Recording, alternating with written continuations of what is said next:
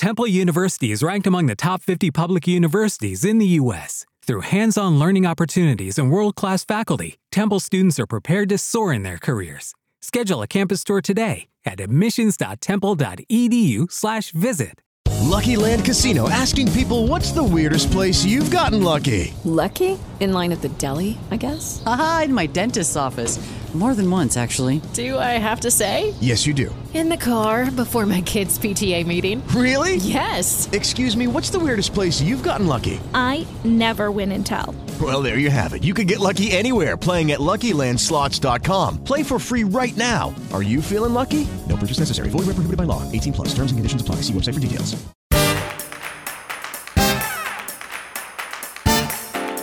Tá começando mais um episódio do Elas com Elas, o podcast da Band News FM que reúne mulheres incríveis toda semana para falar de assuntos importantes da nossa sociedade. Esse é um espaço de debate, de abertura, de diálogo. Eu sou a Gabriela Maier.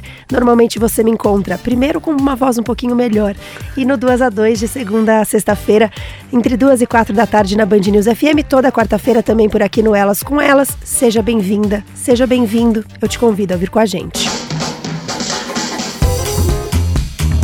Hoje o Elas com Elas vai dominar o Brasil, vai dominar o mundo. O nosso tema é viajar sozinha. E todas as descobertas, também as dificuldades que vêm junto com ser mulher e colocar rodinhas nos pés para percorrer os cantinhos do planeta. Um estudo feito com mulheres de oito países, entre eles o Brasil, detectou que mais da metade das brasileiras já pegaram estrada sozinhas. Em até seis meses depois de responderem essa pesquisa, 56% delas tinham a intenção de fazê-lo. Entre as que já viajaram nessas condições, a maioria teve a primeira vez entre os 18 e os 25 anos. E por que elas viajam? A maioria porque quer independência e liberdade para organizar o próprio roteiro, além da busca pela possibilidade de conhecer gente nova. Aqui no Brasil, as mulheres encaram mais a experiência de viajar sozinha do que os homens, segundo o Ministério do Turismo. Então, bora pegar o bonde das mulheres viajantes que estão aqui hoje. Eu recebo Beatriz Santos de Souza, Raquel Belo, Gaia Passarelli e Renata Mota. Obrigada por estarem aqui. Vou pedir para que vocês se apresentem. Beatriz, quem é você? Bom, é, eu sou a Bia, todo mundo me chama assim. Eu trabalho com é, meio ambiente. Comecei a viajar sozinha aqui por, pé, assim, por perto, pelas redondezas, com mais ou menos uns 18, 19 anos. E aí alcei voos um pouco mais altos aos 23 anos. E hoje eu resolvi abrir uma empresa com viagens. Então, não necessariamente para pessoas viajarem sozinha, mas sobre viagens com recorte racial. Raquel. Eu sou a Raquel. Eu viajo sozinha. Não, não diria viajo sozinha, mas quando eu penso nisso, eu sempre lembro de criança mesmo. Meus pais sempre me mandaram para acampamentos, aqueles que não é de escola, não é de nada, assim.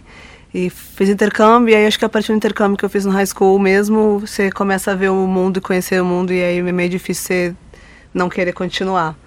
E é isso, assim, faço por diversão, assim, não, não nunca fiz é, nada profissionalmente na área, mas acho que molda muitas coisas que a gente faz e acredita depois disso. Gaia. Eu sou repórter e escritora, tenho um livro publicado só com histórias de viagem solo, histórias minhas, né, pessoais. Eu não sei de onde veio essa coisa de viajar sozinha, mas eu sempre fui uma pessoa que gosta de fazer as coisas sozinha. Então, tipo, quando eu era adolescente, eu ia no cinema, ia comer, ia passear, ia fazer as coisas comigo mesma. E acho que começar a viajar sozinha foi meio uma consequência, assim. Nunca foi uma coisa muito pensada, sabe? Ah, vou viajar sozinha porque é importante. Meio, cara, pintou a oportunidade de ir pra tal lugar. Vou deixar de ir porque não tem alguém pra ir comigo? Imagina, de jeito nenhum. E isso acabou meio se tornando uma, um pouco uma coisa profissional também, porque eu fui aproveitando oportunidades que apareceram. No entanto, eu estou há quase dois anos sem viajar, preciso já contar isso para vocês deixar isso claro. Eu tenho que estar muito em São Paulo. Renata. Eu sou profissionalmente uma produtora de TV. É, meus pais sempre gostaram de viajar, desde pequeno sempre levaram a gente para viajar. É, mas eu tenho a viagem como não é nada profissional, mas como um hobby que eu levo, um hobby e um privilégio que eu levo muito a sério. E acho que começou com 19, quando eu fui durante a faculdade fazer um curso fora, sozinha, sozinha mesmo. E eu acho que ficou mais forte, assim, e mais uma, uma, um objetivo de vida, assim, aos 30, quando eu fiquei solteira, depois de um relacionamento longo. E percebi que hum, isso genuinamente me fazia muito feliz. E que eu precisava continuar fazendo aquilo pro resto da vida. Gaia, o seu livro, Mas Você Vai Sozinha, tem uma pergunta nele que eu queria começar com ela. Quantas vezes você ouviu essa pergunta, Mas Você Vai Sozinha? E estendo a pergunta depois para vocês também responderem. É, o, título do livro, é uma perguntinha, né? Mas você vai sozinha? É, foi uma sugestão da editora, porque eu estava. Ele saiu pela editora Globo em 2016. Eu estava muito em dúvida, enfim, é, escritor iniciante, né? Muito em dúvida sobre um título legal. E eu tinha um post no meu blog tá lá ainda, aliás, se procurar no meu blog gaiapassarelli.com, ele tá lá. E veio uma sugestão delas, da minha editora, e eu achei muito legal, muito pertinente, porque assim, essa é uma pergunta que eu acho que toda mulher ouve em algum momento, em alguns momentos, em algumas situações, não está necessariamente relacionada à viagem, porque se você vai sozinha no cinema, ou se você vai sozinha comer, ou se você vai sozinha passar um dia no parque. Ou se você afirma que você tá bem sozinha, Exatamente. né? Se você afirma, não, eu me divirto sozinha. É uma afronta também... quase, né? Oi? Afronta, é, existe sempre é. a questão que, que, que segue, né? É, e eu acho que isso tá vem um pouco disfarçado de uma preocupação com a mulher. Ah, mas você vai sozinha?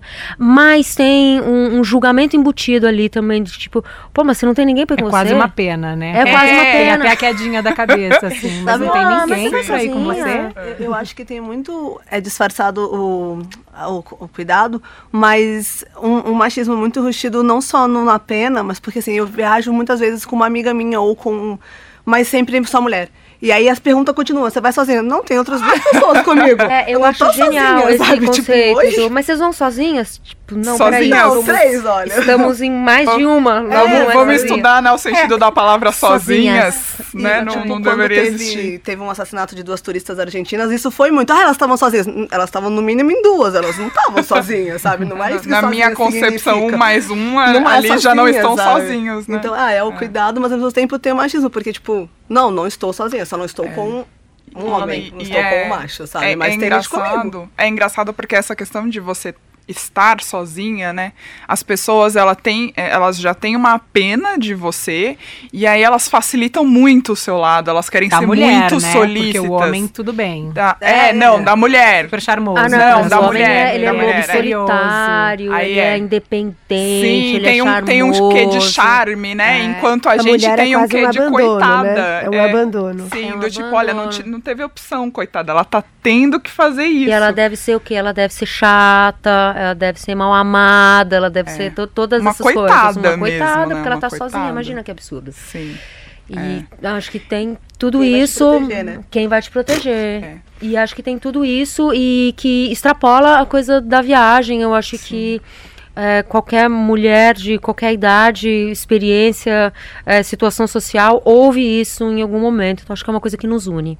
E já teve alguma experiência pela qual vocês passaram de viagem em que é, o fato de vocês estarem sozinhas chocou mais ou de alguma forma provocou mais incômodo nas pessoas? Talvez um lugar que vocês tenham conhecido em que estar sozinha, uma mulher sozinha era mais inusitado ou era mais incômodo mesmo? Quem quer começar? Para mim, para mim foi em Cuba, eu acho que é um país onde eles também não estão acostumados com muitas mulheres sozinhas. E também existe uma coisa do turismo sexual lá que é muito pesado, assim, então me seguiam na rua achando que era isso que eu estava fazendo lá, assim, então foi uma coisa bem incômoda, mas teve, eu acho que um episódio que ficou bem claro para mim que eram duas situações onde mulher não pode não deve estar sozinha, né, que é uma viagem e de futebol, assim, eu sou corintiana e eu fui pro Japão no Mundial de 2012. E assim, mas como Ah, mas assim? aí você foi longe demais, né? Uma viagem dá pra ver Viajar, futebol, não é, acredito. É, Nossa, futebol. Olha que afronta, né? Afrontosa, não, achei. Aí assim, era, é, eu Demais, ouvia isso, né? mas assim, cadê seu namorado, seu marido? Não, não, eu não tenho, eu sou solteira. Mas você veio sozinha? Mas seus amigos estão chegando, né? E era só uma Você vai né? encontrar eles daqui a pouco, Foi né? Uma amiga também que eu vi a mesma coisa, assim. Então, é, esse foi assim, eu acho que a maior afronta, assim. Eles, eles ficavam extremamente chocados. E daí, a ponto de dizer que eu era mulher pra casar, porque, nossa, que mulher incrível, ela atravessou o mundo pra ver o Corinthians. E assim, cara, eu não tô né? procurando marido aqui, amor. Obrigada, mas tudo bem. Eu só vim ver o jogo, né? Só tá vim tudo ver o certo. jogo. Não, é, é- e, e é uma, a coisa vai escalonando de um jeito meio absurdo, né? Porque aí, nossa, olha, ela veio sozinha. Nossa, olha, era o Corinthians. Não, agora ela é pra casar. E aí é um machismo que vai se sobrepondo a vários discursos E não tem fim, que né, são eu acho. péssimos. Aí você fala, amigo, falando- para, vamos voltar pro bom dia. É. Tudo bom? Prazer. Que resolveria com um simples exercício de escuta, né? De você saber por que, que a pessoa tá ali. Ah, por que, que você veio? O que, que você tá fazendo aqui? Sem o julgamento de por que, que você tá aqui sozinha. Simplesmente quais são os seus interesses, do que, que você gosta, né? Eu, a- eu acho muito louco, assim, que eu viajo muito mochilão mesmo, assim. é, e, como eu disse, algumas vezes eu encontro amigas minhas não do Brasil. E aí a gente. Eu não tenho muito problema, é, é engraçado. Eu, eu sempre, eu, quando eu fui pra Índia, eu achei que ia ser o caos e foi muito mais tranquilo do que eu imaginava. Nessa questão de, de chocar por estar sozinha ou estar com uma outra menina. é, e aí, sempre que eu penso qual foi o lugar onde me senti mais incômoda, foram em países de primeiro mundo, tipo Espanha, Itália, que é um país que o machismo e o paternalismo e afim já é super enrustida. Religião, talvez. Religião, né? é, né, aquele, Catolicismo é. e tal. Então, assim, de na Espanha, na Itália, a, a pessoa perse ser perseguida mesmo, ficar andando e eu ter que entrar num café e falar, oi, tudo bem, posso ficar aqui uns cinco minutos, porque tem um cara, tipo, que não entendeu que eu não quero que ele me pague um café, sabe? E não foi em países tipo Tailândia, Vietnã, Índia, que são países onde a gente tem um certo preconceito e acha que é onde isso vai chocar mais. Não sei se porque são países que vivem muito do turismo, então eles acabam se acostumando a estar num, num ciclo de mochileiro, ou se é porque são países que é, não tem esse pat- não é que não tem paternalismo óbvio que a Índia e a China nossa mas China mas super ultra mega machista, mas por depender muito do turismo talvez seja mais disfarçado né? Eles não, se, não sejam tão agressivos quanto você enquanto em países da Europa os caras tipo não tem vergonha de nada literalmente assim. Você pode perguntar qualquer pessoa que foi para Itália casada solteira com pai com mãe com o que for e todo mundo vai ter uma história meio que de um, de um assédio mais forte assim é uma coisa quase natural, assim, sabe? É. Então, eu acho interessante. Na Itália, em especial, isso é muito presente, porque tem uma coisa cultural. Eu não tô passando pano, tá? Falando que ah, é Não, cultural, sim, tudo é. bem. Não. Mas é um fato, isso acontece. E acho que para toda mulher, acompanhada, desacompanhada, baixa, alta, magra, gorda, de qualquer idade, tipo. É um os é um aceito. comportamento aceito, instituído, incentivado dos caras ficarem mexendo com você na rua. Pra mim, assim, de eu passei por. O único lugar que eu realmente passei uma situação chata foi na Índia. É, que eu tava, enfim, numa cidade no extremo sul da Índia, uma cidade de maioria muçulmana, e eu queria, porque queria tomar uma cerveja, porque eu sou meio teimosa. E não pegou bem eu tomar cerveja no bar, É sozinha, igual futebol, como à assim, noite. né? Não, mas eu fui perseguida. cerveja e gostar de Os caras né? saíram, me, saíram me perseguindo, gritando comigo. Foi super desagradável, um tanto quanto assustador. Não aconteceu nada de cinematográfico. Eu tranquei a porta do quarto, fiquei aguentando ali eles berrando comigo dentro do hotel. E, enfim, essa história tá no meu livro. É, mas ali para mim ficou muito claro também que assim eu estava tentando é, repetir um comportamento que eu tenho na minha vida aqui em São Paulo, no Brasil, em viagens pelo nosso mundo ocidental e que é muito importante você perceber quando você está viajando, inclusive sozinha, que às vezes não dá para você levar o mesmo comportamento que você está acostumado. É, eu ir sozinha num bar à noite tomar uma cerveja ali naquele lugar não é socialmente aceito. Eu quero mesmo peitar essa convenção social ali sozinha, talvez não fosse a hora nem o lugar. Hoje em dia é uma coisa que eu evitaria. Não toma cerveja hoje, quer saber? Tá tudo bem, deixa. Uma outra oportunidade. Então, a gente tem que estar mesmo muito ligada, atenta para como os lugares funcionam. Isso vale para todo mundo, mas acho que isso vale muito para a mulher, porque quanto mais a gente passar batido, quanto menos a gente chamar atenção quando a gente está viajando, melhor. Eu acho, na verdade, bem interessante se preocupar com essas nuances culturais, assim, e não eu não tenho a menor vontade e, e, e talento para ser re, muito rebelde, assim, e chegar e falar, não, porque eu sou assim mesmo, eu vou fazer acontecer. Não. Eu leio antes, eu, eu me intero e, e não quero causar celeuma nenhuma. Não quero né? Até porque assim, existem. Quero barreiras- exatamente o que você falou, passar despercebida e. É, Eu acho que- percebida é, e mas- bem informada. mas, Uma é- mulher bem informada é uma mulher mais segura. Sim, eu, eu concordo com tudo que vocês estão falando, mas eu acho que é um problema também. Acaba sendo uma problemática. É- Essa segurança extrema que a gente tem né, que ter consigo mesmo, essa, essa- esse overcaring que a gente tem que pensar, é reflexo da, da, da, da liberdade que a gente não tem para circular e para fazer. Total, Mas, porque mas pensar isso é- na é- prática é um pouco perigoso, né? Tipo, se se É eu- que Sim, essa né? é só uma vou dizer, eu concordo, mas assim, né? exato, é, é, são coisas que.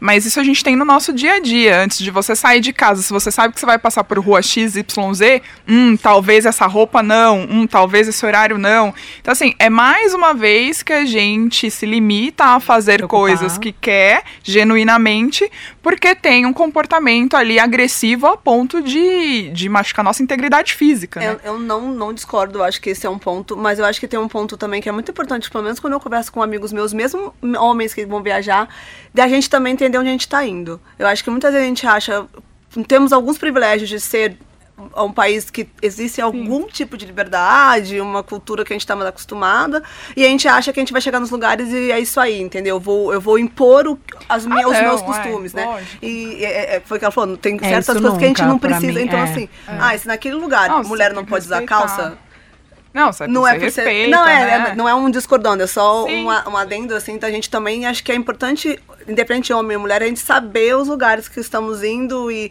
e não só fazer um turismo do tipo, nossa, que praia bonita, ou nossa, que lugar bonito, mas Que eu- entender geopolítica Ah, um sim, pouco. Eu entendo o né? que ela falou, tem uma Não, linha é, não- tênue entre Sim. se, né, se policiar e se podar. Sim, Se anular, exato, né? exato. É, é isso que eu quis dizer, assim. É, é óbvio, a gente vai respeitar todas as características sócio-religiosa do local, mas aí você também se podar sentindo que você está diminuindo a qualidade da tua experiência, da tua viagem por causa disso, é algo que também não- é, não é bacana. E muitas vezes os homens não precisam, não, pa- não precisa pensar ou passar por isso. É, né? nesse É, caso. talvez a linha seja o respeito, né? Você vai até onde você não re- desrespeita a cultura Exato. do outro, mas aí você avalia. Bom, até aqui eu tô respeitando, mas estou me podando. Como é que você equilibra? Você tem essas- que respeitar o outro, mas se respeitar também, né? E acho que esse é um equilíbrio que não é só em viagem, né? No nosso dia a dia. É pra vida. foi- Vale pra tudo. cada vez menos, Foi, mas é. seria, devia ser É, cada vez mas é mais. que se né? colocar em posição de perigo, inclusive para a integridade física, é um não se respeitar também. Exato. Também, é. é, sim. E é lógico que assim, no dia, quando rolou a situação ali, eu fiquei muito brava, inclusive eu fui embora no dia seguinte, fiquei assustada, etc. Pensando nisso depois, falou, cara, pera um pouquinho, mas eu tava desafiando uma convenção social ali num lugar que nem é meu. Precisava disso? Talvez não. Até porque minha viagem tava indo super bem até esse Sim, momento. não era uma cerveja à noite que ia estragar todo É, o roteiro. e no e, final e estragou. Tal, é, é, sim. Mas essa coisa de respeitar o lugar onde a gente tá é muito amplo e é uma, é uma preocupação, inclusive, bonita da gente ter. Tipo, se você vai visitar lugares de culto religioso, por exemplo, você vai se vestir de acordo, você Hora não quer praia, desrespeitar ninguém. saia, né, Joana? É. Não precisa, Se você né? vai na igreja, se você vai num templo hindu, se você vai num templo budista, meu, você tá preparado ali pra, pra respeitar. Isso é a mesma coisa do que tomar cerveja no bar do hotel? Não. Mas, enfim.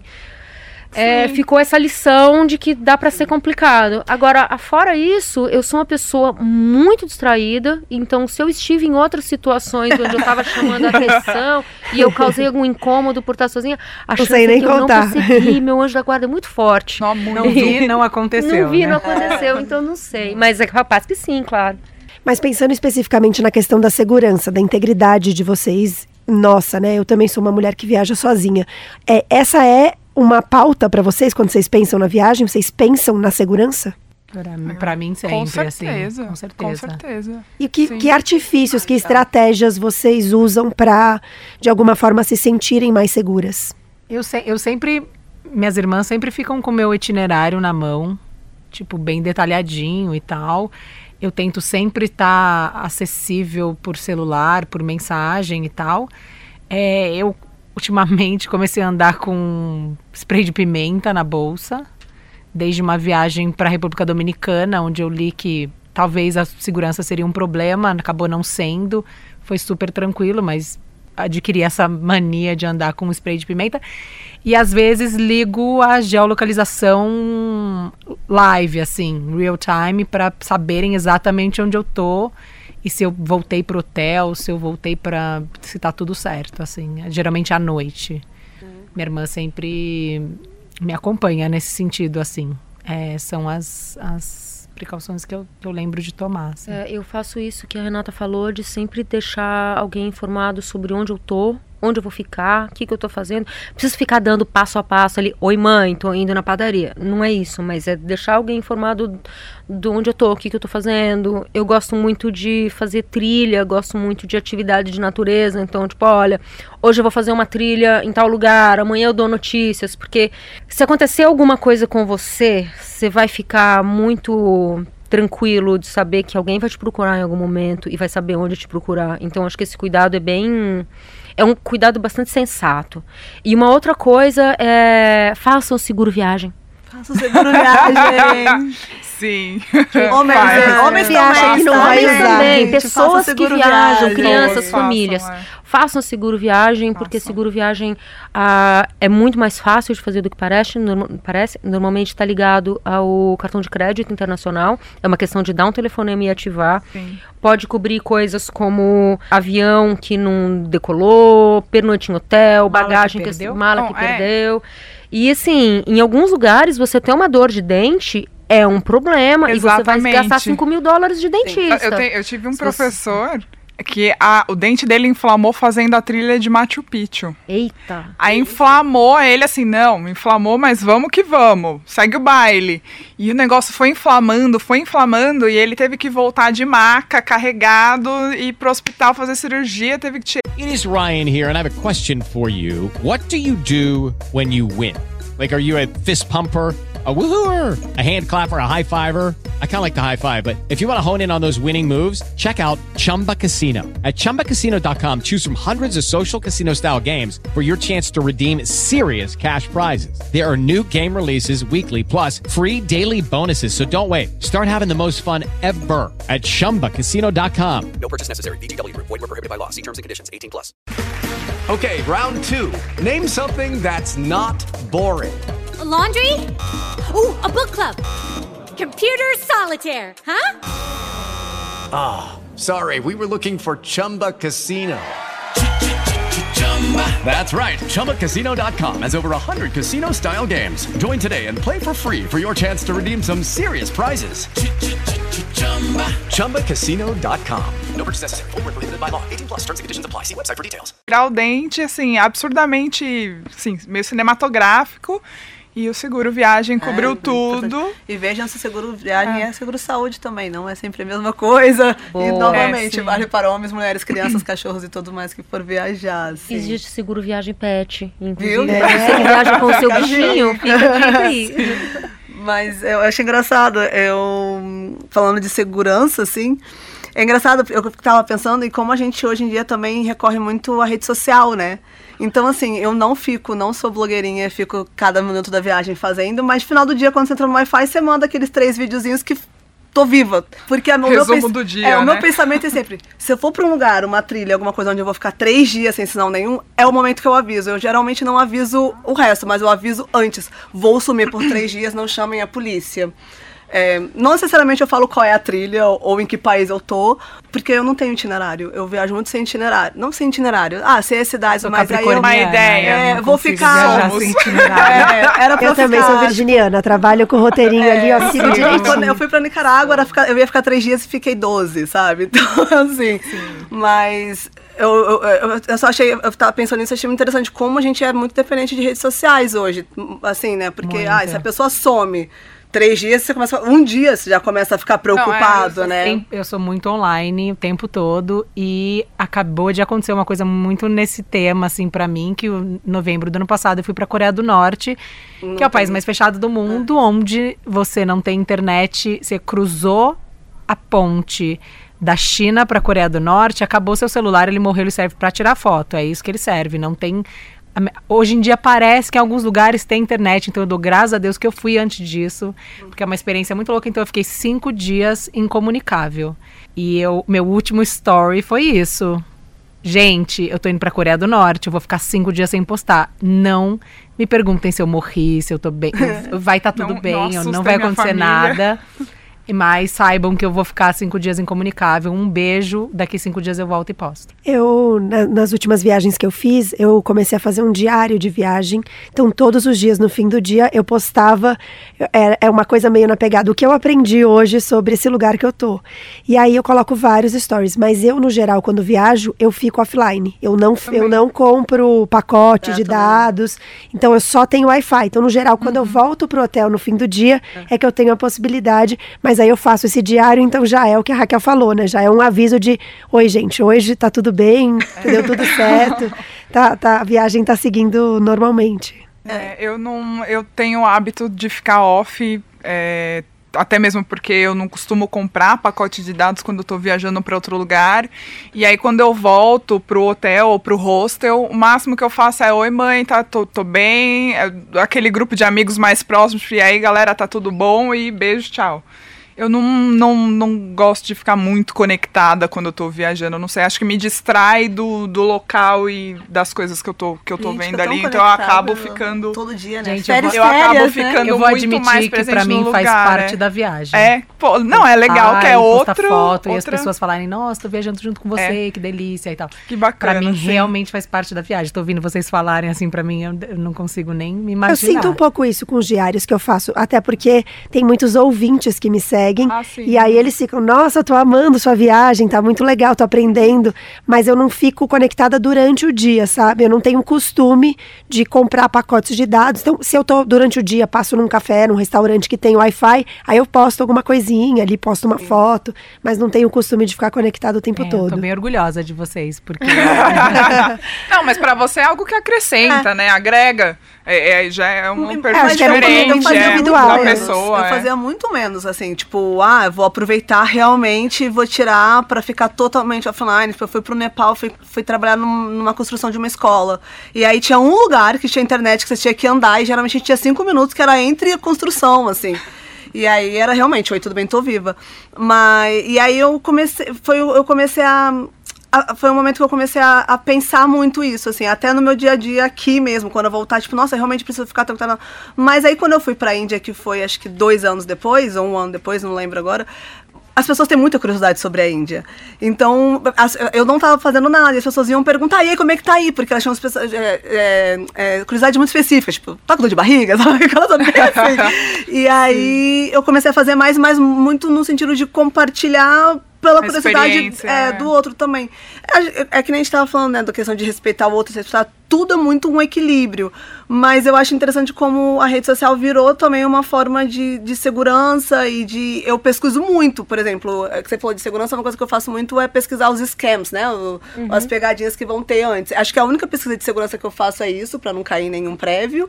É, e é a rede social também, que é ali onde você está compartilhando as coisas. É- é- eu acho interessante como. Estou, é, é como tem um lado positivo, óbvio, mas tem. Quer dizer, tem um lado negativo, óbvio, mas tem muito lado positivo. Ela é, um, é uma muleta de segurança Sim, eu, pra eu tô, gente. Eu tô falando, na verdade, porque eu acho que eu exagero. Ah, eu tô acha que- orgulhosa mesmo. eu exagero. Não é ironia. Eu sou muito disponível Não. online, assim, a ponto de conversar de outras coisas durante minha viagem. Tô no- parando pra tomar um café. E alguém tá me perguntando, Você, de, ah, "Poxa, já foi pra sua outro lugar? tia e tal. É, até de viagem, me perguntam Ah, tá, muito, assim, ah, tô indo pra não sei onde, me dá umas dicas, eu paro na minha viagem, faço Mas se isso. isso não te incomoda, eu também não vejo Não é por um que não. É. é. Eu uso médio, assim, eu sinto que eu tenho um equilíbrio legal. Eu gosto de estar conectada, gosto de trocar com as pessoas. Tem muito seguidor que rola esse feedback, tipo, ai que delícia, sinto que eu tô viajando junto Isso com é você. maravilhoso, eu acho muito fofo. E a gente tem ferramentas sociais hoje pra gente estar trocando informações do tipo, meu, vi que você tá em tal lugar, aí perto tem tal coisa. Agora, não existe uma neurose de ficar tipo, meu Deus, socorro, eu preciso registrar isso aqui. Eu agora nos dos últimos feriados eu fui para Salvador, que é uma cidade que eu não conhecia, que não sei se todo mundo aqui conhece. Salvador é espetacular, puta destino brasileiro maravilhoso. E eu fiz uma viagem de um dia de barco ali na Baía de Todos os Santos, parando numas ilhas, não sei o que, super legal. E tinha duas meninas, meninas, jovens mulheres no, no barco comigo, de 20 e poucos anos tranquilas ali, tomando a cerveja delas, curtindo a viagem, curtindo o som, e elas ficavam no story do Instagram absolutamente o tempo todo. Tipo, elas passaram 90% do tempo assim. a gente tá no áudio, mas eu tô fazendo uma posezinha com o celular. E eu achei muito Gravei. doido, tipo, cara. Ela tô nos stories. Ah, ela gravou, ótimo.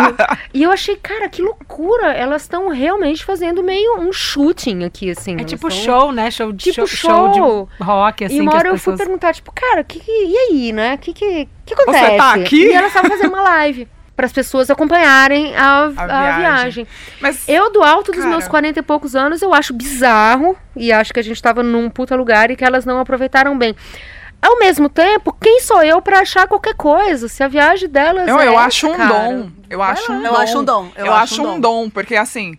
É, com esse lance de não tenho. empreender. Não, é, é que é- é- exato. Eu, eu vou chegar aí. Esse lance de empreender e de abrir uma empresa com viagem, não sei o quê. E a minha empresa é online, então assim. É stories, vídeo, por exemplo, Tudo. agora eu devia estar me gravando e não tô.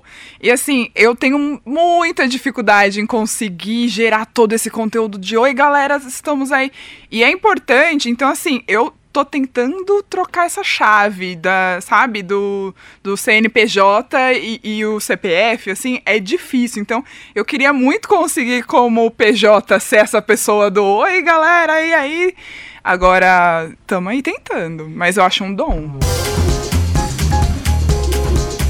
Mudou alguma coisa desde que você começou a viajar, Gaia? Você falou do alto dos meus 40 e poucos anos. Quando você começou a viajar, ao longo dos seus anos de viagem, mudou alguma coisa? Algo que você fazia e deixou de fazer? Ou não fazia e começou a fazer? Começou a prestar mais atenção? É, essa coisa que a gente tava falando agora há pouco de sempre avisar pra outra pessoa onde eu tô indo é uma coisa mais ou menos recente. Eu acho que tem um pouco a ver com ter tido filho. E de certa forma eu penso, bom, se fosse meu filho, eu ia querer saber onde ele tá, então acho que eu vou avisar minha mãe. tem isso. É, mas não sei, tem um- uma outra Não coisa. necessariamente ligado à segurança, mas coisas Tá. assim, de aprendizados da viagem mesmo, sabe? Tem uma coisa, mas eu não sei se isso está totalmente relacionado a viajar, eu acho que está ligado à, à vida, de uma forma um pouco mais ampla. É de dar uma desencanada total do que as pessoas pensam ou do que as pessoas estão esperando. Uma parte boa de envelhecer é que você vai, tipo, se importando menos, né? Ficando mais seguro com em relação ao que você realmente gosta, ao que você realmente quer fazer. Isso é um aprendizado de viagem solo muito forte, né? Porque quando você está viajando sozinha, você, primeiro, você é, entende que você é totalmente responsável pelas suas próprias decisões, né? Se você pegar um ônibus e você pegar o ônibus no lado errado, você não tem ninguém pra botar culpa. A culpa é você com você. Você pode culpar o Google, mas quem subiu no ônibus foi você. Inclusive é um mico que ninguém precisa ficar sabendo, ninguém só precisa você ficar- sabe. é, Ah, mas eu só. Essa é a única hora que eu entro online, porque é a hora que eu Cara, conto. Falei, mano, não, vocês vão acreditar. Tem muito, não, mas tem, não, tem muita coisa que tem que ficar offline, assim, Acho. porque Eu só conto os micos. às vezes, às vezes são situações que você e, e esse poder de escolha, né? Eu acho que eu acho que a grande verdade é que isso acaba sendo muito sedutor pra quem vai Sim. viajar sozinho. É o teu poder de escolha. É, a primeira vez que eu fui viajar sozinha que eu falei que bateu aquela coisa de falar assim, caramba, que legal que eu tô viajando sozinha foi quando eu percebi o meu poder de escolha.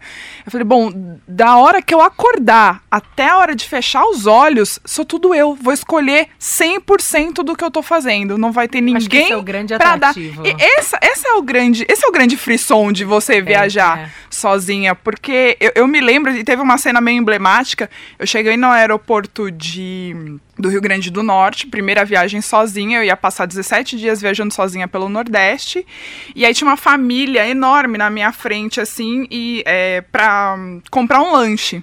Saindo do aeroporto.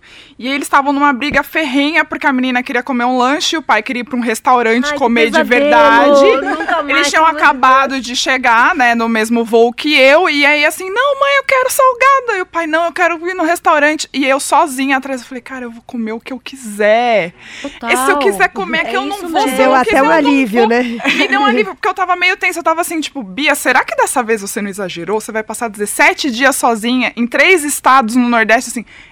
Eu e a minha mochila, será que você não pisou um pouquinho demais? Aí naquela hora eu falei, quer saber? Não, tô feliz. Eu se eu quiser comer aqui, eu como. Se não quiser comer, eu não como. E peguei e fui. E foi uma viagem incrível. Eu tava conversando ontem com uma amiga minha que mora comigo. Eu falei, eu não sei se foi porque foi a primeira viagem grande sozinha que eu fui, mas essa viagem foi muito linda e ela é muito importante pra mim em termos de formação mesmo, de formação como pessoa e como mulher. Eu acho que essa é o grande, a grande sedução de viajar. Não, tem isso, sozinha, é muito sabe? forte você de você é, poder decidir fazer só o que você quer fazer, mesmo quando é não fazer nada.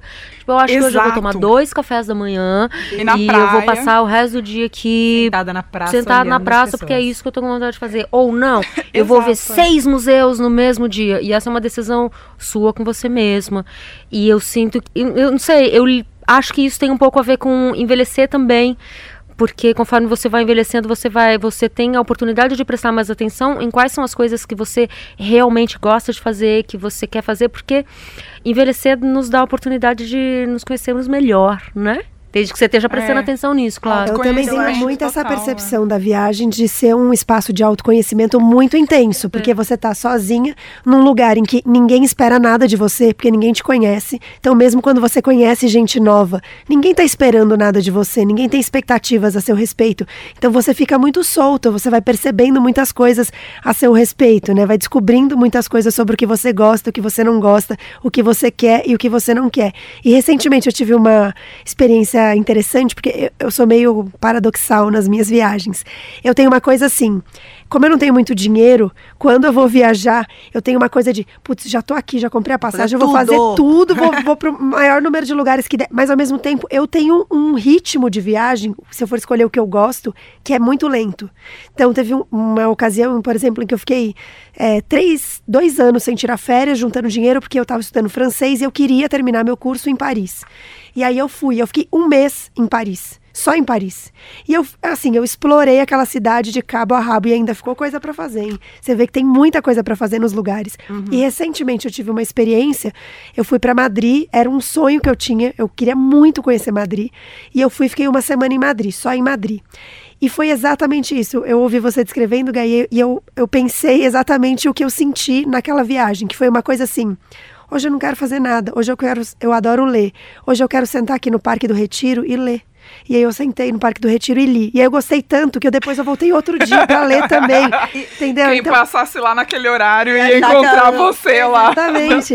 E de ficar, ah, eu quero ir nesse museu, mas eu não quero ver a toque de caixa. Eu quero ficar horas aqui dentro. E eu fiquei cinco horas dentro do museu. Então, assim, foi uma coisa muito, muito satisfatória nesse sentido de, puxa, eu tô fazendo do jeito que eu gosto. E se eu quiser mudar de ideia no meio do caminho, tudo bem Problema. também. Eu É. acho que é uma coisa importante que você falou. Isso vem muito com o tempo, ou ela falou, não lembro exatamente agora quem tava falando de aprendizado, de se conhecer e afins. É, eu lembro que uma das primeiras viagens que eu fiz, eu fiz com quatro amigas de faculdade, três, quatro. A gente, é a gente foi encontrando, sai gente, sai gente, né? Não lembro tanto. E aí teve um dia que a gente tava em Paris e aí elas queriam muito ir, sei lá, acho que na Galeria Lafayette eu não tava afim porque eu queria ir no cemitério. E porque eu queria ver, sei lá, o, o, o túmulo de Morrison, acho que é, nem era, nem sei se ele tá em É o Paris. Père Lachaise, É, é isso não é, é. é. E aí, eu poder ter a intimidade também com as pessoas que estavam comigo, de poder falar. E eu acho que foi a primeira vez, talvez, que eu tenha feito isso, de falar, beleza, a gente se encontra depois. Foi muito legal Ninguém pra mim. fica chateado. Ninguém ficou Exato, chateado. assim, Foi muito legal pra é. mim, foi muito legal pra eles. E me ensinou que eu podia fazer isso outras vezes. Então, assim, eu tenho uma amiga que viaja muito comigo. é, eu morei na Argentina há um tempo, fiz um curso lá, e aí eu morava numa casa estudantil, então eram 50 pessoas de todos os lugares. E uma das minhas melhores amigas veio dessa viagem, só que ela é sueca, e ela mora na Suécia. Então a gente se encontra muito em viagens. E eu acho que dá muito certo por isso também, porque ela é uma pessoa que fala, eu quero ir no cemitério, e a outra, não, mas eu quero ir numa balada. beleza, a gente se encontra pra um café Logo, depois, sabe? mais, tá é. tudo bem. Ou eu não quero fazer nada hoje, vamos ficar aqui e, e vamos fazer nada? Vamos. E eu acho que é muito importante porque vem com esse autoconhecimento e vem também com a, a ideia de que eu não preciso ser uma coisa pré-estabelecida na vida. É, eu tenho muitos amigos que eu conheço em viagem e eu acho que a gente se dá muito bem, apesar de às vezes conviver por, pou- por pouco tempo, porque ninguém veste uma máscara. Você tá ali muito livre, né? Então hoje eu não quero, amanhã eu quero e tá tudo bem. E aí você acaba que talvez você conheça mais ou conheça melhor ou, ou mais verdadeiramente de pessoas que de repente vivem com você todos os dias. Às vezes você, você não tem tempo, né, de ficar colocando É. máscara. Não dá, até você construir uma imagem pra depois Exato. você desconstruir aquela imagem se der algum problema. Só vai, é tipo, oi, oi, beleza, vamos aí, não vamos, tá, falou, até a noite, acabou, já era. É. Eu, eu me lembro de uma amiga, essa era uma amiga minha muito próxima, e nós fomos viajar, e aí rolou um momento, tipo, eu quero ir. Ela, eu não quero. Eu falei, então, beijo, tchau, tô indo tomar um banho e vou. Ela ficou meio assim, tipo, oi? Você vai me deixar aqui? Ela.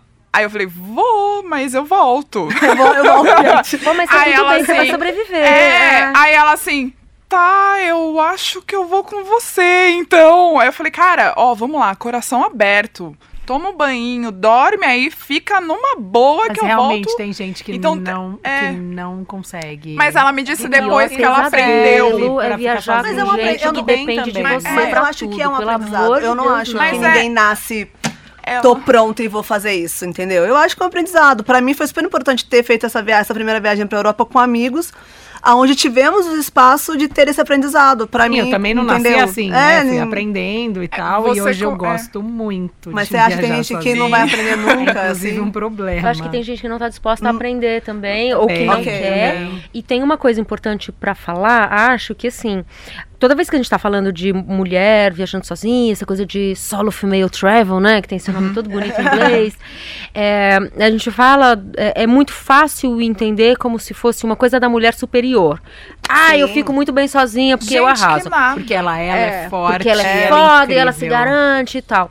E eu tenho uma porção de amigas, eu tenho certeza que vocês também, que não gostam de viajar sozinha, que não gostam de fazer as coisas sozinha, que preferem estar acompanhadas. E tudo bem. Tudo bem, elas são não tem que incríveis ser também. uma obrigação de você viajar sozinha, porque você tem que ser foda. Agora, viajar sozinha te dá várias ferramentas pra você entender muito sobre Sim, si mesmo, é muito legal se você tiver afim. Se eu não tiver afim também, tá tudo certo, Tá ninguém tudo tá te certo, julgando. é. É, Gente que acho viaja- isso é importante. A gente que viaja sozinha, eu acho que também tem momentos de tipo, que legal se fulana tivesse aqui comigo agora. Ah, eu que sei. sim, legal é. se fulano Com tivesse aqui certeza. comigo Sim, agora sim. pra dividir esse momento. E daí, entendeu? ainda bem que hoje em dia existe o Aí tem WhatsApp, o- é, Stories, aí você etc, passa a etc, mão no celular e vai. aí. Eu, eu É. acho. Não é a mesma momento. coisa, E- mas e é- dá pra... São- É uma coisa que você falou assim, ah, a mulher que viaja sozinha é a mulher forte, que vai e acontece. Muitas vezes é, é o, o contrário, no seguinte Precisa, de que é um sim, momento... Precisa sim de coragem. É um, sim, mas é um- às vezes é um momento de fragilidade no qual você se encontra que você fala, hum, preciso dar uma mergulhada um pouco Em mais mesmo, dentro sim. de mim. Vou Totalmente. aproveitar esse momento. Então não, você não tá necessariamente de peito aberto pra enfrentar o mundo. Muito pelo contrário, você tá querendo se fechar ali, quietinho assim, né? vou Sim, ficar eu quero aqui, estar sozinha. E aí eu Nem vou... se fechar, porque eu acho que às vezes é você entender as suas fragilidades. Deixa eu entender onde é, que eu tô vulnerável. E para isso exige muita coragem, porque quando você vai lidar ali com as Exato, suas é. vulnerabilidades, com as suas fraquezas, entender onde é que você tá frágil, haja coragem para fazer isso. E Então, eu claro, acho entrar em contato com isso ainda num lugar em que você não tem é. respaldo, né? Não tem um colo Você se não- você é. precisar. Então, É, é difícil A mesmo. zoninha de conforto tá bem longe, né? Mas é- é, é ne- nesses momentos que eu acho que às vezes que as conexões que a gente faz, seja com lugar ou com pessoas, São talvez fortes. sejam muito mais fortes. É, eu lembro uma situação, eu fui viajar para América Central. Que, meu, por favor, pessoas, se vocês estão em casa e não conhecem a América Central, é incrível. Nossa, total, É. endosso muito, assim. Guatemala, Guatemala, mais legais que eu já Muito legal, é. E aí eu tava hum, no Panamá e teve o acidente da, do avião da Chape, né? E eu trabalhei muito tempo com esporte, então conheci algumas pessoas e pra mim foi um momento que eu precisava estar sozinha, assim, né? Tipo, imagina, eu tô numa ilha com índios no Panamá, onde metade nem, nem espanhol falam, que eles falam a língua local. E eu precisava estar sozinha. Eu precis... não, não precisava estar sozinha, mas assim, tipo, acho Você que queria eu estar. queria estar sozinha. With the Lucky Land slots, you can get lucky just about anywhere. This is your captain speaking. Uh, we've got clear runway and the weather's fine, but we're just going to circle up here a while and uh, get lucky. No, no, nothing like that. It's just these cash prizes add up quick. So I suggest you sit back, keep your tray table upright, and start getting lucky. Play for free at LuckyLandSlots.com. Are you feeling lucky? No purchase necessary. Void where prohibited by law. 18 plus terms and conditions apply. See website for details. Hello, it is Ryan, and we could all use an extra bright spot in our day, couldn't we? Just to make up for things like sitting in traffic, doing the dishes, counting your steps, you know, all the mundane stuff. That is why I'm such a big fan of Chumba Casino. Chumba Casino has all your favorite social casino style games that you can play for free anytime, anywhere with daily bonuses. That should brighten your day a little. Actually, a lot. So sign up now at chumbacasino.com. That's chumbacasino.com. No purchase necessary. VGW Group. Void were prohibited by law. See terms and conditions. 18 plus. sozinha, porque você nem sabe muito o que você tá sentindo às vezes também, né? E foi muito legal, porque eles perceberam isso, e aí, mesmo sem falar nada, eles, tipo, mudavam de canal, ou eles vinham e me davam um abraço, porque sabiam que eu era brasileira, eles nem sabiam que necessariamente eu conhecia alguém. Eu nunca mais vi esses índios. Né? Eles moram numa ilha. no Provavelmente eles não vão vir pra São Paulo te visitar. prova- A não ser que eu volte lá, e se alguém tiver, por favor, vai. É muito legal também a, a região lá. Mas é, foi um- um- uma conexão necessária naquele momento. Até você sentir suas dores e suas inseguranças e, e, o- sei lá, deixar que o mar seja importante pra você ali, sabe? Mas eu acho que uma coisa legal da viagem sozinha, especialmente, especialmente não, mas também nesses momentos de fragilidade, é que a gente descobre os nossos colos e os colos que a gente carrega com a gente, porque é óbvio, tem o colo das pessoas queridas, tem o colo da nossa casa, Pra mim, pelo menos, eu tenho uma relação com a minha casa que é muito forte, de Ah, tipo também, é. ser o meu lugar, né? É, voltar da viagem pra mim também é muito bom, mas tem os colos que eu carrego sempre comigo. E por exemplo, essa viagem pra Madrid que eu fiz, que durou uma semana, foi num momento de extrema fragilidade. Eu tava passando por uma mudança muito importante na minha vida, e eu acho que eu fui pro Parque do Retiro ler o livro porque os livros são o meu colo. então eu precisei em alguns momentos buscar. Então eu acho legal também essa experiência de você descobrir quais são esses colos, esses acolhimentos que te acompanham, que você pode levar para qualquer lado. Então quais são essas ferramentas que você tem que são independente de onde você estiver no mundo, no Brasil, em qualquer lugar, onde você estiver, você pode levar isso com você. É o que eu te disse no começo, quando a gente fez a abertura e falou sobre si mesmo, assim. Pra mim, viajar virou um hobby sério, que eu brinco, que é assim, que é um privilégio, minha prioridade na vida, justamente no momento em que eu estava extremamente sensível e, e- e- e- triste, depois de um fi- fim de um relacionamento de oito anos. E foi quando eu entendi que além de eu ter a melhor família do mundo, os melhores amigos do mundo, porque todo mundo estava muito feliz de eu estar lá e de estar feliz de novo viajando, de lembrar sempre como aquilo estava me fazendo feliz naquele momento, assim, que era um, era um feliz que eu não sentia há meses. E que eu queria e precisaria tentar fazer aquilo pro resto da minha vida.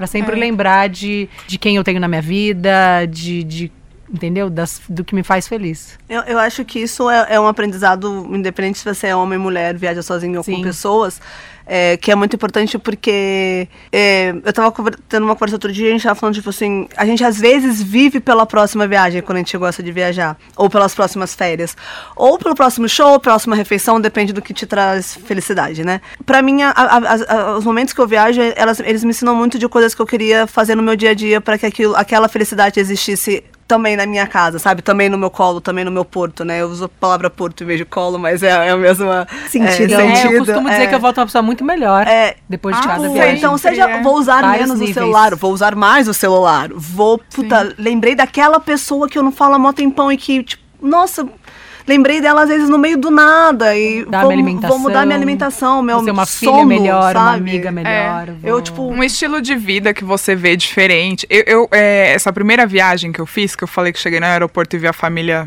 tretando lá por causa de um salgado, eu tinha acabado de um relacionamento longo também. Fazia uns sete anos eu, eu namorava e eu tinha 23 anos, tinha começado super novinha. Então eu não sabia quem era a Bia sozinha com um pouco de grana no bolso, sabe? Ou, ou eu tinha 15 anos e, e depois eu tava 23 anos com uma graninha, assim, minúscula no bolso, mas pronta pra viajar. Eu falei, tá, quem é você aí que tá pegando a mala e tá indo, né? Então foi foi uma, uma questão de ver que eu, eu tinha habilidades ali, que eu tinha medos também, que eu achei que eu não tinha. E aí eu falei, gente, eu preciso colocar isso no meu currículo. Eu não sabia que eu sabia fazer isso. Olha aqui, e tô fazendo, e, tô, e tá passando bem, tá tranquilo. Então, assim, você passa por experiências, e aí você conta com a sorte, você olha pra, pro céu, você fala assim, cara, Obrigada, se Deus não existe, valeu. outra parada existe, essa parada é minha amiga. Porque a- acontecem umas coisas que você fala, putz, tal pessoa que apareceu. e- e- eu, por exemplo, eu cheguei a ficar.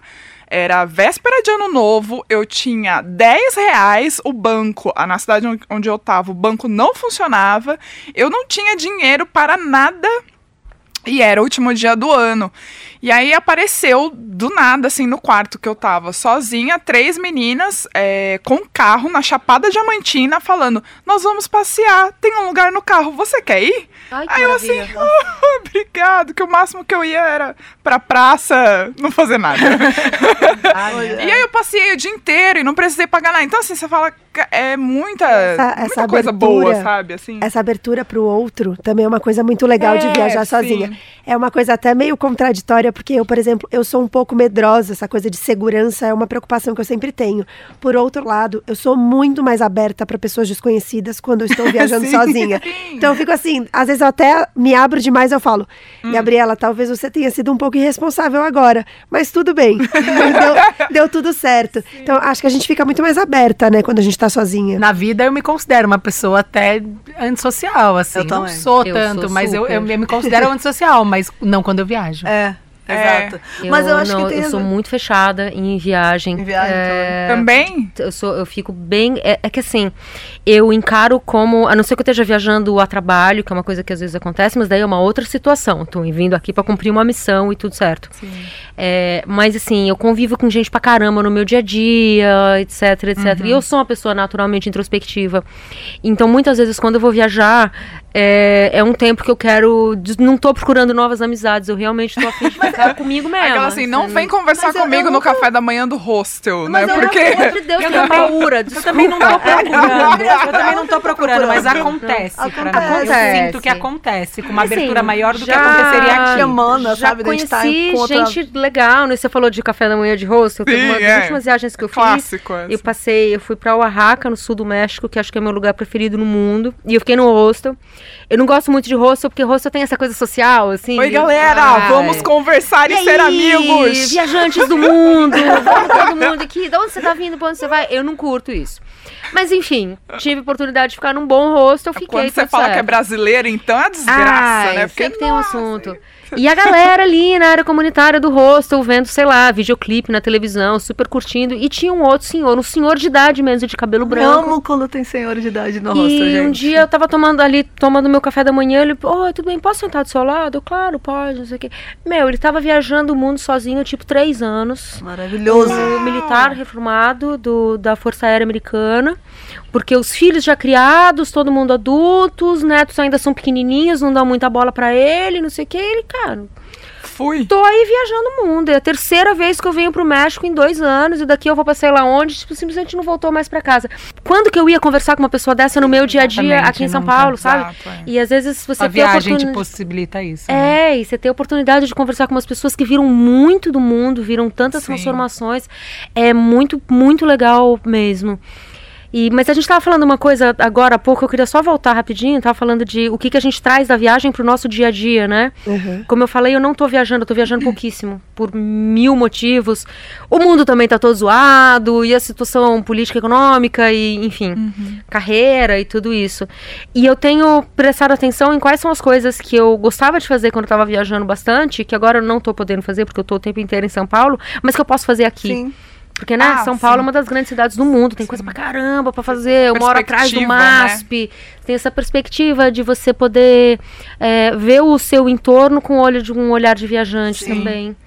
Não preciso, às vezes, nem mudar de bairro pra isso. Sim. Apesar que São Paulo tem várias cidades dentro da mesma cidade, então permite. Mas uma- só de você sair do seu roteiro normal, eu vou comer em outro lugar, eu vou passear em outro lugar, dá pra fazer. É, Eu queria sim. trazer uma perspectiva à distância aqui, uma contribuição para o nosso debate que eu acho que pode acrescentar nesse sentido. O meu nome é Luciana Paulino, eu tenho 33 anos, eu sou Relações Públicas e trabalhei durante muito tempo no mercado de turismo como assessora de imprensa. Eu ficava super incomodada que eu não via turistas que se parecessem comigo, né, uma mulher negra. E eu sempre perguntava para os meus pares do trabalho, né, o porquê que isso acontecia, e eles não sabiam muito responder. Alguns que se atreviam a responder diziam que a população negra infelizmente não tinha poder de compra, né? Enfim, Aí eu, eu não aceitava essa resposta que, por exemplo, a CVC é um dos grandes players do mercado e eles fazem muito dinheiro vendendo pacotes para a classe C e para a classe D. Então, uma pergunta que eu me faço o tempo inteiro é se viajar é uma experiência transformadora, por que não pode ser uma experiência também inclusiva? Foi quando eu decidi sair da agência e empreender uma plataforma de turismo e representatividade que chama Blackbird, que a ideia é trazer um olhar mais inclusivo para o mercado de turismo. E como trazer esse, esse olhar, né? Produzindo conteúdo, produzindo histórias, compartilhando experiência e também trazendo um novo olhar para o turismo, que é o turismo étnico, né? Tipo, nós do Blackbird, que sou eu, hoje e o Guilherme Soares Dias, que é um jornalista, também a gente tenta, para todos os lugares que a gente vai, que a gente viaja, caçar e procurar essa história negra desse lugar, né? E recontar. Porque, infelizmente, essa história negra, ela tá muito na oralidade, né? E ela não foi contada. Então, a gente também acredita, né? Quando eu falo a gente, eu tô falando nós do Blackbird e toda a rede que faz parte dessa comunidade, que o turismo é uma ferramenta super potente de ressignificação histórica, né? Não é só um lazer. Então, através do turismo, você consegue contar novas histórias, né? Você consegue trabalhar na autoestima de um povo, de uma comunidade inteira. Então é isso, o turismo étnico, ele é bem isso, né? Uma questão de resgate histórico, é uma questão de afirmação, né, da autoestima e de trazer um novo olhar mesmo mesmo para histórias que não foram contadas ainda. Bom, a Luciana traz alguns pontos aí para o debate.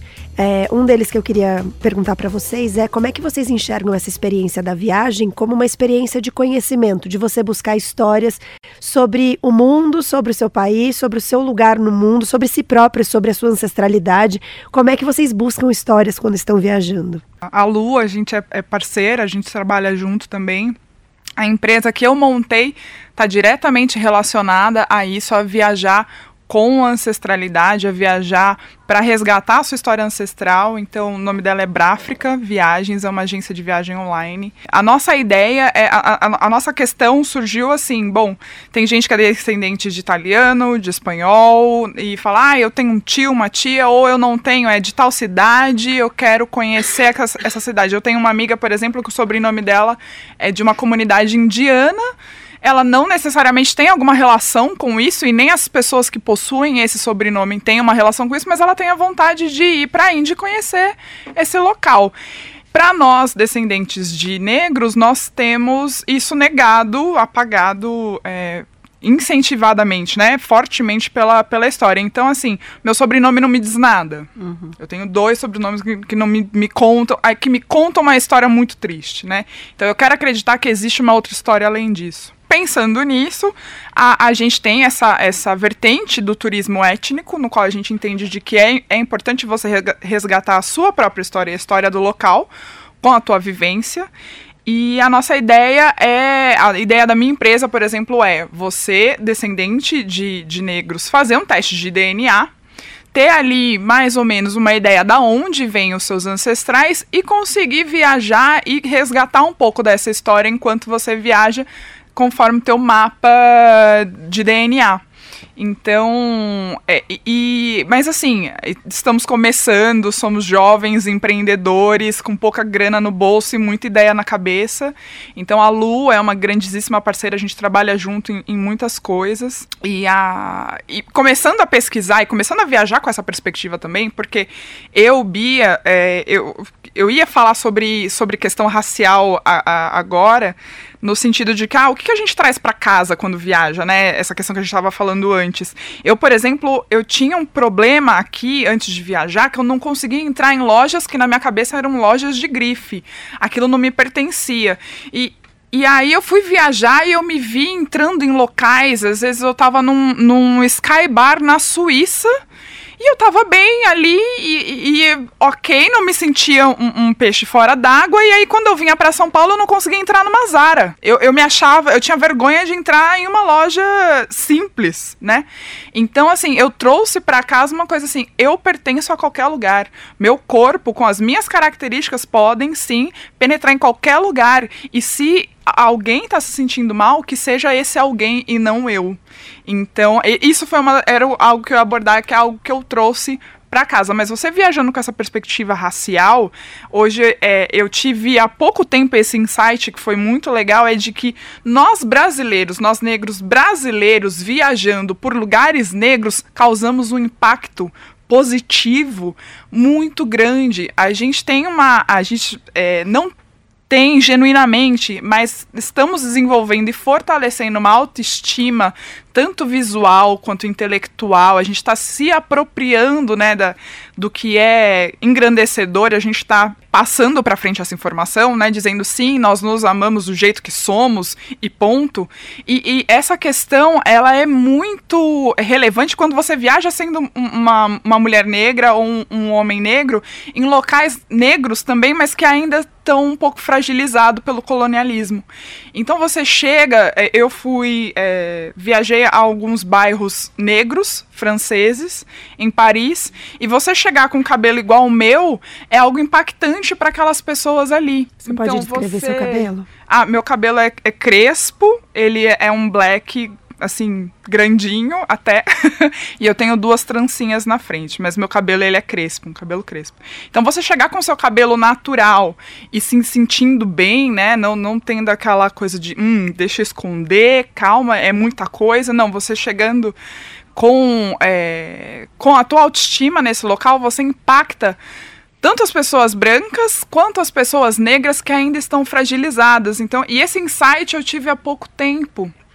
E eu acho que é, é, só aumentou ainda mais a minha vontade, o meu sonho de levar toda essa massa de pessoas negras brasileiras para viajar em locais negros, porque eu acho que a gente tem sim uma história muito boa para contar. E por mais que a gente se olhe hoje aqui, é, nós negros, e, falam, e pensamos, e de fato temos muito ainda a melhorar, muito ainda a crescer, muito ainda a conquistar, quando você põe a cara no mundo, você fala, cara, eu consigo ajudar Olha que e coisa aqui dentro do Brasil eu, eu também, né? A gente falou Sim. muito de viajar para outros países, mas dentro do Brasil, né? A gente tem muita história para conhecer aqui dentro. É uma Sim, história é. muito importante, né? E eu acho que isso, claro, vale para várias partes do Brasil, mas falando especificamente de São Paulo, porque eu sou daqui é, como pessoa branca impactada, né? Eu fiz a tour da Luciana com a Blackbird. A Caminhada é, Negra. A Caminhada Negra no começo desse ano. Aliás, fica aí a recomendação para todo mundo, procura por, por, Blackbird Viagens no Instagram. É, eles têm turmas sempre, não sei é qual é a programação, uma vez por mês. É uma vez por Cara, foi um aprendizado muito rico. E assim, eu sou paulistana, eu sou daqui, eu sou filha de uma família que já é paulistana, sei lá, quatro gerações. E tem tanta coisa sobre a cidade que a gente não sabe. É, porque eu não aprendi na escola. Sim. Eu aprendi que a Liberdade era um bairro dos japoneses e que o Bexiga era o bairro dos italianos. E daí você, de repente, essa história toda Sim. que está sendo redescoberta, né? Você tirar essa maquiagem branca você tirar que essa existe, maquiagem né? branca, É uma maquiagem branca. Você poder andar ali no bexiga e você fala, pera um pouquinho, mas os italianos estão aqui na 13 de maio e o bairro é desse tamanho é grande. Vamos olhar para o bairro. E né? aqui é. era um quilombo muito, muito antes dos italianos pensarem Sim. em vir para cá, porque a presença italiana forte em São Paulo é muito mais recente é, do que dos negros. A mesma coisa com os japoneses na liberdade. Não estou diminuindo nem a história dos italianos e nem a história dos japoneses. Essas histórias são parte da cidade também. Mas existe uma história pregressa que foi negada. Uhum. Foi né? completamente Durante apagada. muito tempo. É. Foi apagada. E a gente tem que falar sobre isso. É, há pouco tempo atrás, acho que foi ano passado, se descobriram ossadas na liberdade, porque era ali que eram enterrados os escravizados, é, sem grandes, né, grandes preparos. Mas é uma história que, assim, por mais que tentem esconder, na próxima construção do prédio vão achar de novo. Sim. E aí a gente vai ser obrigado a botar esse assunto, entre aspas, né, incômodo, pra branquitude, a gente vai ter que colocar isso na mesa de novo. E a gente vai ter que olhar para aqueles ossos ali e falar: hum, é de japonês ou que história é aquela que tá ali? Isso Porque é um caminho não, sem não, volta, não tem como né? apagar. Quando você, co- quando você começa, quando você, Volta. essa história ela vem à tona, as pessoas aprendem sobre isso, isso não vai ser apagado mais. Espero. Isso é verdade em São Paulo, isso é verdade no. Rio de Janeiro, isso é verdade em Salvador, isso é verdade no Recife. É, o tanto de. Imagina no Brasil profundo, lá pra dentro, Sim. interior do Brasil, o tanto de história que Com tem pra ser descoberta. Nós temos pacotes em todos esses estados aí que você falou, tá bom? Já faz o o merchan. jabá, jabá.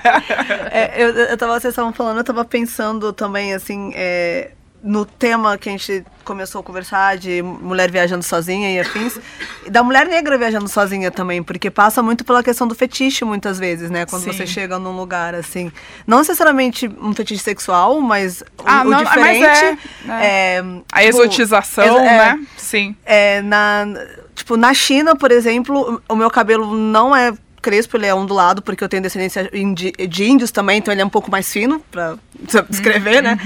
E tinha gente que puxava meu cabelo. Puxava Ah, mesmo, assim, pra ver se era de verdade, umas coisas meio loucas, assim. Eu acho que faz parte da experiência, porque é- é- são as diferenças culturais, a gente também não pode chegar e, tipo, né? Porque a gente tá falando de um país onde eles são semelhantes, muitas vezes a gente é estranho ainda. É, país que ficou fechado ficou muito fechado tempo muito tempo, estrangeira, exato. então É, tem Mas todas essas eu- nuances aí pra tem, considerar. Mas tem também a questão, tipo. De colocar a- um limite. De colocar um limite, né? A Assim, linha que a gente é. tava falando de, tipo, tá, tipo, puxar meu cabelo um É pouco. de- físico, você no apontar caso, e tirar né? uma Tipo, foto, você ok. Puxar meu cabelo, você pessoa, passou é. um pouco demais. Mas eu, eu imagino, é, talvez por eu é, ser menos marcada, né? A, negritude, Sim. assim. Seus eu não, não acho que. é, negroides não, não acho são, que é o meu, meu lugar de fala, assim, mas a gente sabe, a gente sabe que isso É, acontece. eu já, eu já né? fui, eu já fui à China e em Xangai. Eu tava tomando um café, do nada eu levei um peteleco na cabeça. E aí, já virei, assim, furiosa. Pensei, o que, que aconteceu? Puxaram meu cabelo. E aí era uma chinesinha de, sei lá, dois anos de idade que soltou da mão da mãe e veio correndo com as duas mãos no meu cabelo. E aí eu olhei pra trás assim, obviamente meu coração derreteu na hora. Eu, ai, que criança fofa. E a mãe falando, sei lá, desculpa em mandarim, aí eu só ok, ok, no problem. E foi, mas assim, é, de físico mesmo, ah, de vir querer tocar e tal, foi mais, mais isso. Mas assim, de pedir pra tirar foto em Nossa, momentos aleatórios, isso daí é a rodo, né? Então, Isso é muito acho, comum né? Você, na é. Índia e na, na China, eles gostam Tailândia, muito Vietnã, Ah, mas é, na Europa na também, Ásia né? como tirar todo, foto e se pede mesmo, é super esquisito, mas rola. Eu viajei com um amigo húngaro, uma vez ele tava voltando da Tailândia, e o cara, tipo, mano, loiro, com a pele meio rosa, enorme, 1,95m de altura. Ele falou, na Tailândia foi um inferno, porque as pessoas ficam o tempo inteiro pedindo pra tirar foto. Então, é, pede pra tirar foto de qualquer pessoa que seja fisicamente mais ou menos Diferente. diferente do que eles estão Uhum. Acostumados. é. E pra gente isso é muito estranho. Sim, é. ne- nesses países, sim, né? Porque você tem toda essa questão de ser extremamente diferente, ou são países muito fechados. Mas na, na Europa, por exemplo, na Europa, eu já, já aconteceu de eu estar numa balada na Europa com um namorado meu, o cara perceber que eu estava co- acompanhada e chegar e falar assim: Oi, a gente, posso tirar uma foto com você? Eu vou olhar pra cara dele e falar assim, Não, amigo, amigo. não. Aí ele, nossa, com essa cara que você fez, eu quero mais ainda tirar uma foto. Ah. Aí, sabe, então assim, aí não dá pra dizer que ele é culturalmente fechado e que é. veio de um país que não. Então é. é Não tem É, desculpa é pra você. fetiche, né? Tipo, uma com- mulher negra, é, tipo, é, imagina. É, complicado. Então você tem essa coisa da mulata exportação. A minha, eu, eu tenho a pele clara, então assim, eu, eu tenho essa coisa da, de ser a mulata exportação. Isso foi um problema pra mim aqui dentro do Brasil mesmo, nessa primeira viagem que eu fiz, lá nos meus 23 anos, viajando sozinha, acabei fazendo mais amizade com muita gente de fora, porque não tinham muitos brasileiros viajando sozinho em hostel. E aí eu fiquei eu me bloqueei. Eu falei assim, eu não quero vestir essa roupa de mulata exportação, eu não vou fazer isso, não vou fazer aquilo. Ai, samba? Não, não sambo. E aí, depois de um tempo, é que eu fui conseguindo encontrar ali um meio termo pra, pra também não, não me bloquear das coisas que eu queria fazer. Mas é, são todas estereótipos que, assim, queira ou não, você sai de casa vestido com eles. Aí, aos poucos, você vai É, despindo, e é engraçado né? perceber que do alto do meu privilégio branco, assim, eu não consigo me imaginar no lugar de vocês. Assim, nunca ninguém relou a mão em mim. Já fui seguida, já fui assediada e tal, mas essa coisa de relarem em mim, de chegarem e, e- e- passarem dessa linha tênue, assim, nunca foi feita comigo. Apesar de ser diferente na Indonésia, eu tenho 1,73m, eu sou loira, e as pessoas queriam tirar foto, mas essa coisa que vocês sofreram, assim, isso, isso dificilmente É. acontece comigo. Queria trazer um último tópico para a gente encerrar. A Luciana falou de a viagem ser uma experiência inclusiva, a gente falou um pouco da questão racial e eu queria falar de grana. É, dá para todo mundo viajar? Ai, esse problema, né?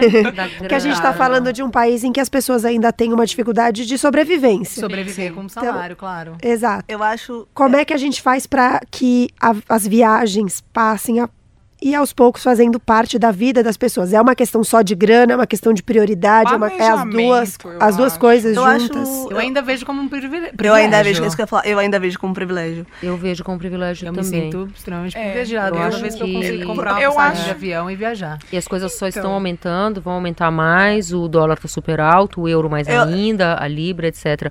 Agora, é possível viajar de várias formas? Exato. Tipo, é possível É viajar eu ia com um falar. mínimo de dinheiro?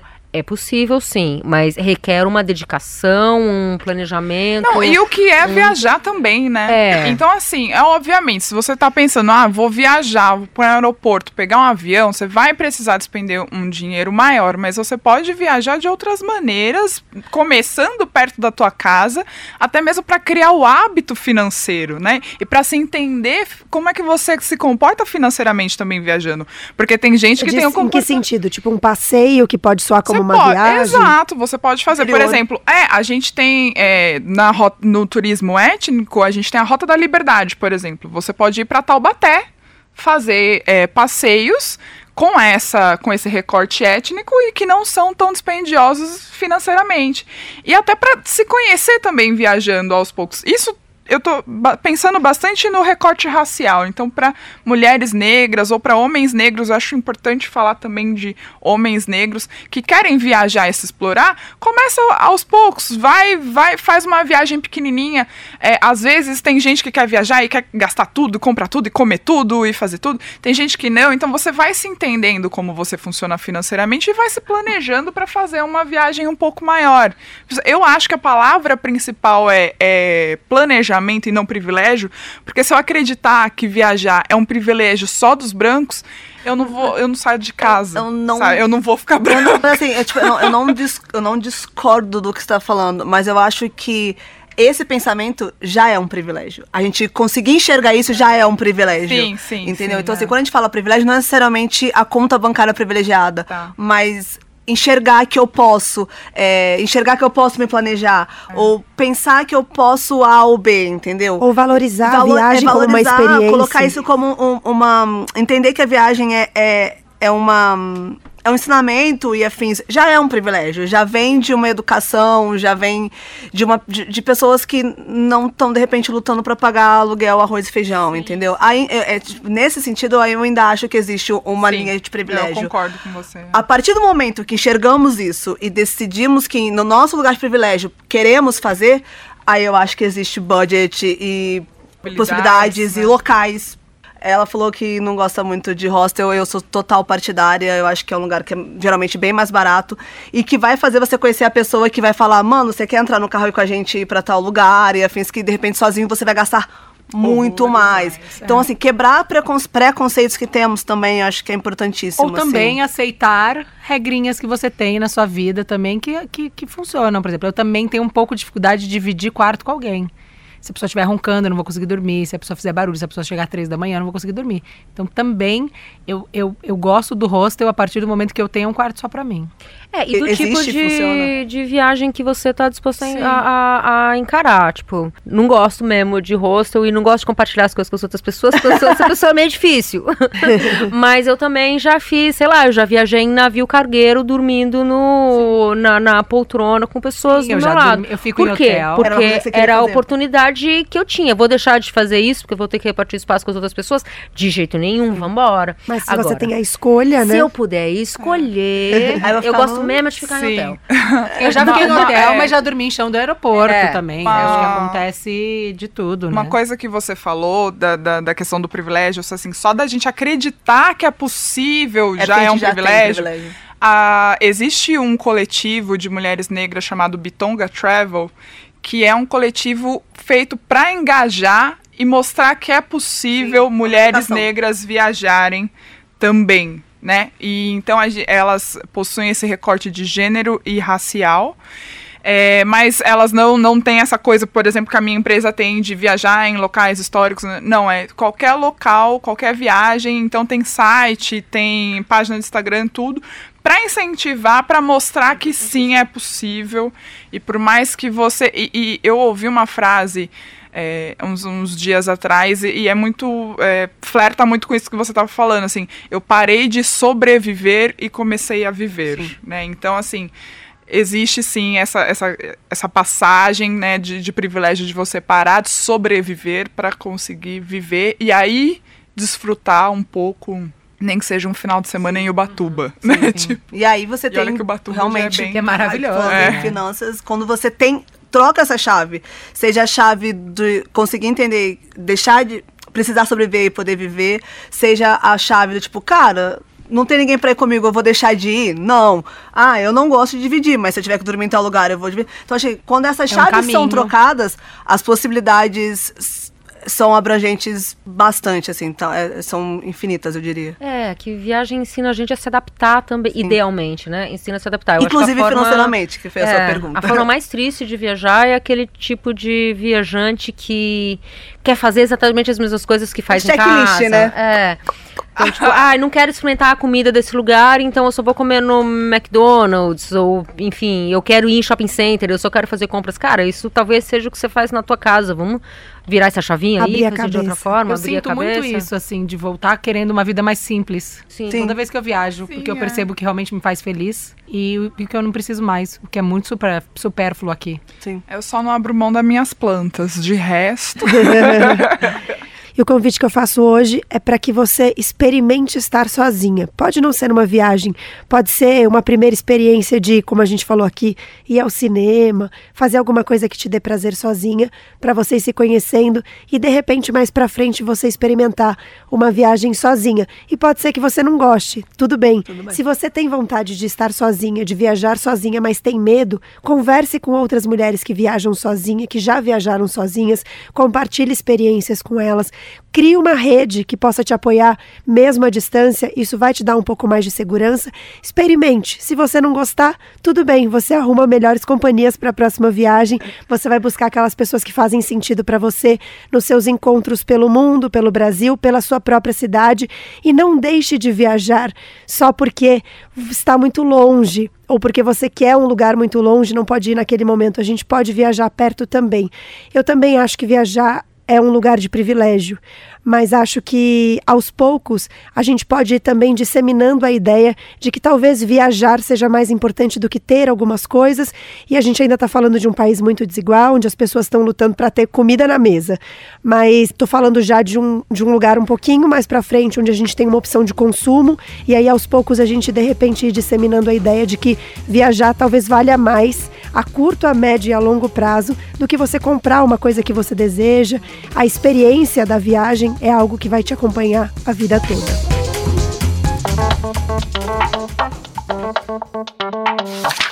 Bom, bora virar página. Agora é a hora em que a gente indica livros aqui no Elas com Elas. Bia, o que você indica?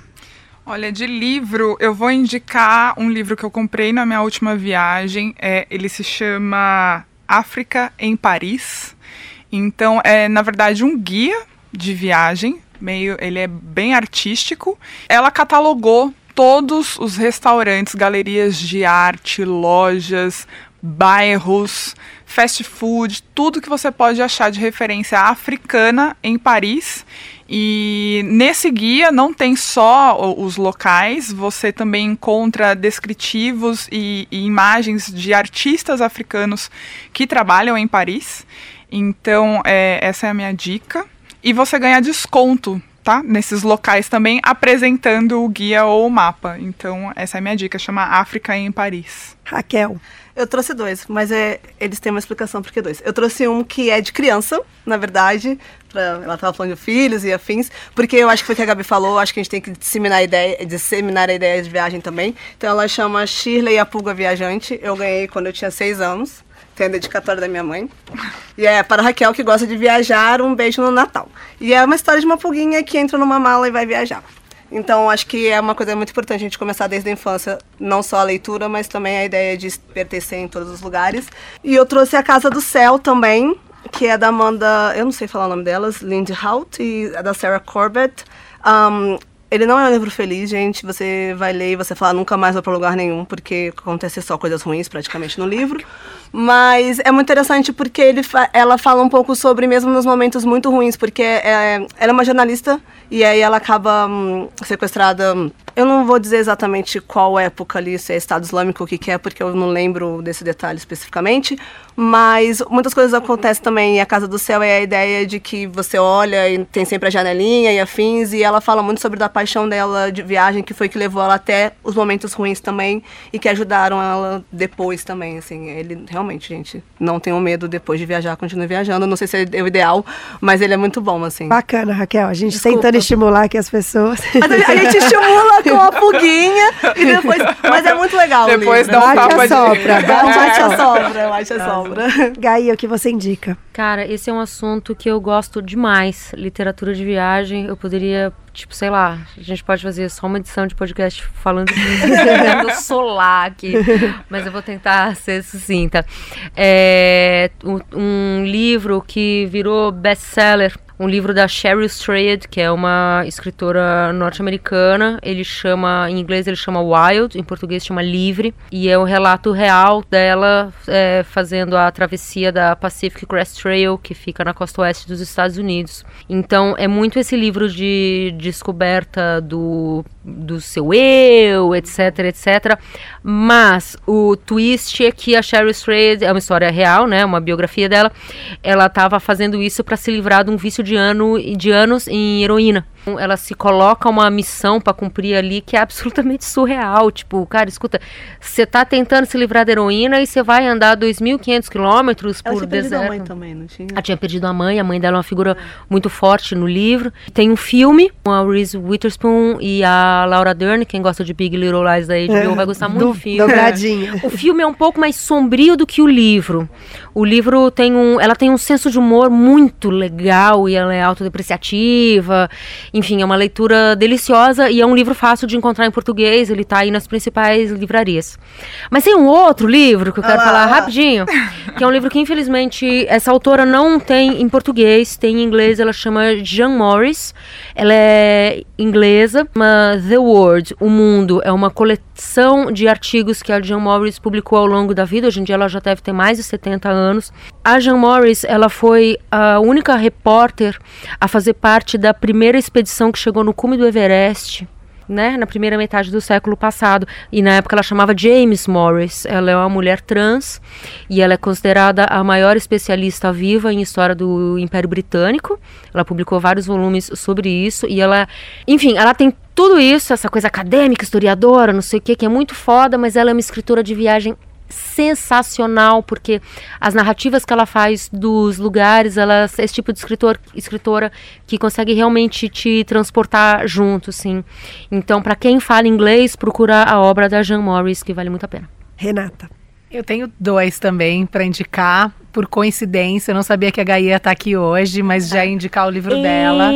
Que tem uma história muito bonitinha, assim. Meu pai comprou para mim. É, chama Mas Você Vai Sozinha, Gaia Passarelli. É, meu pai comprou para mim, eu acho que entendendo, tentando nesses últimos 10 anos entender o que, que me fazia viajar tanto. Depois de me dar, esperar eu ler, ele roubou. Ele levou embora, ele não tá mais comigo, o livro.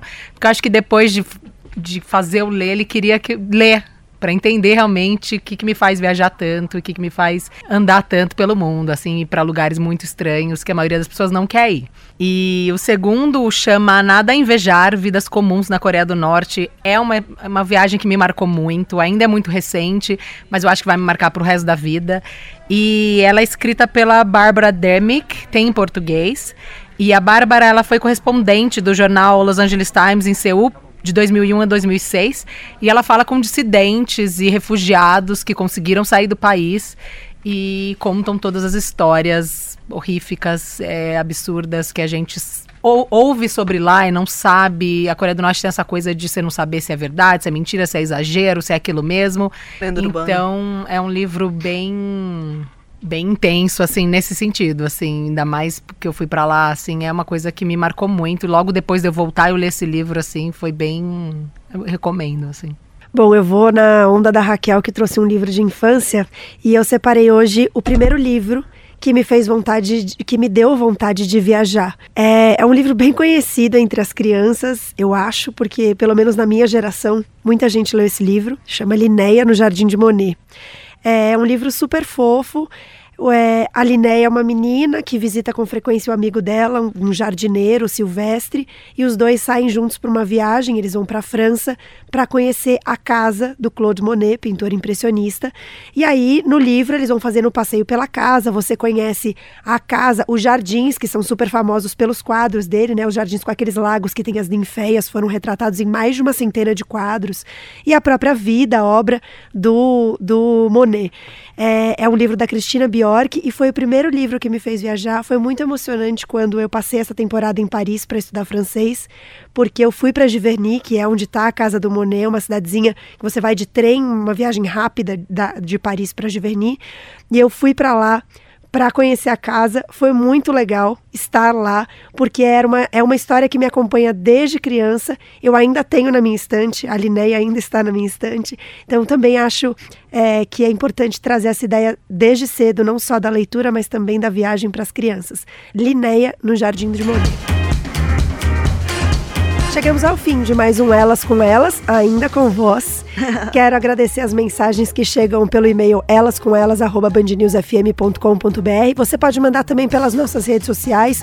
Pode procurar tanto as redes sociais da Band News FM, o, o Instagram, arroba Band News FM, nossa página no Facebook, Rádio Band News FM e o nosso Twitter. Você também nos encontra no Twitter. Deixa sua mensagem, sua crítica, sua sugestão. No meu Instagram, se você comentar lá, eu também trago seus comentários para cá, arroba Gabriela Semayer. E pode deixar também sugestões de assuntos que você acha que a gente poderia tratar aqui, que a gente ainda não tratou. A gente vai considerando todas as ideias. Eu, Gabriela Maier, cuido da pauta, da produção, do roteiro e da edição desse podcast. A Letícia Valente, a coordenadora de digital da Band News FM. O José Antônio de Araújo faz a sonorização e os trabalhos técnicos foram do Caio Bento. A gente se encontra na quarta que vem. Até lá!